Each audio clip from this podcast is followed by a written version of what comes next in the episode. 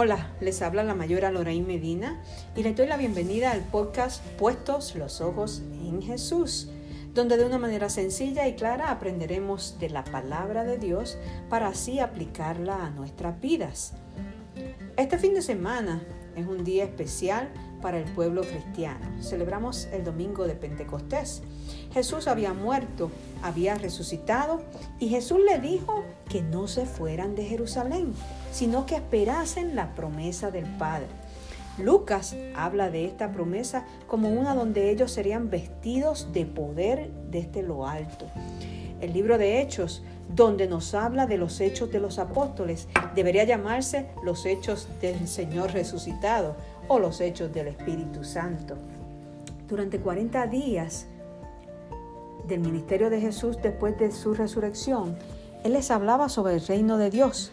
Aparentemente los discípulos estaban entusiasmados por servirle y Jesús les dice que esperen en Jerusalén la venida del Espíritu Santo antes de comenzar a servirle.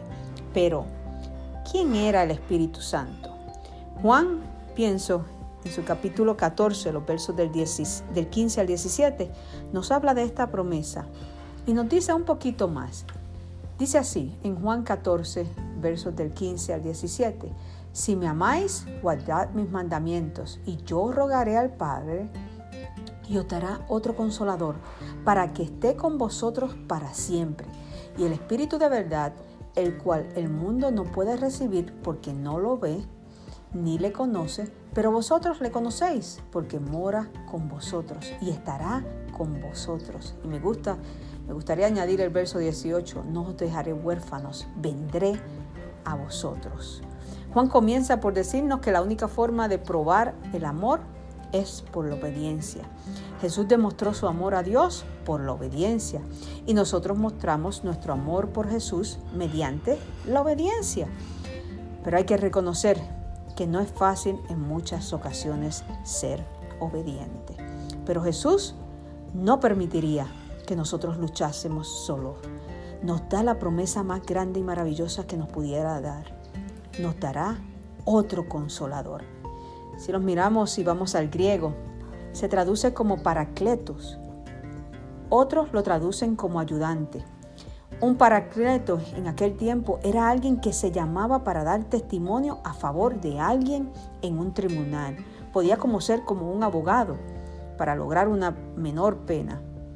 Podría ser un experto para aconsejar en una situación difícil. En todos los casos, un paracleto era alguien que se llamaba para brindar ayuda. Cuando alguien tenía problemas, cuando alguien tenía una pena, cuando tenía una duda o una confusión.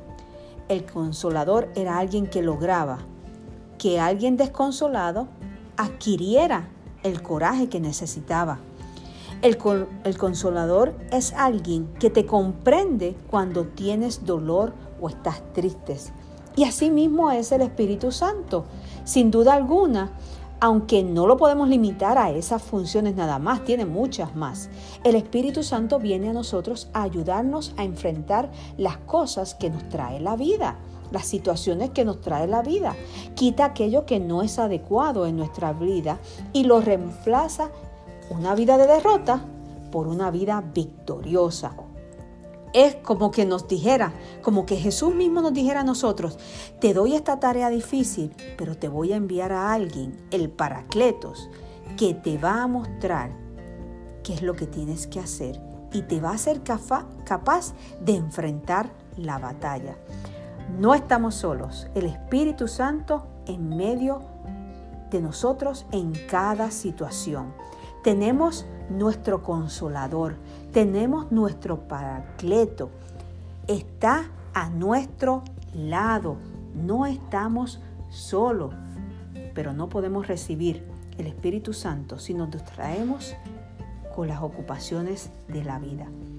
Hoy pensemos en las cosas maravillosas que hace el Espíritu Santo y apartémonos, que no, muy bien esta cuarentena nos da la oportunidad apartémonos de los ruidos de la vida y esperemos la venida del Espíritu Santo a nuestras vidas.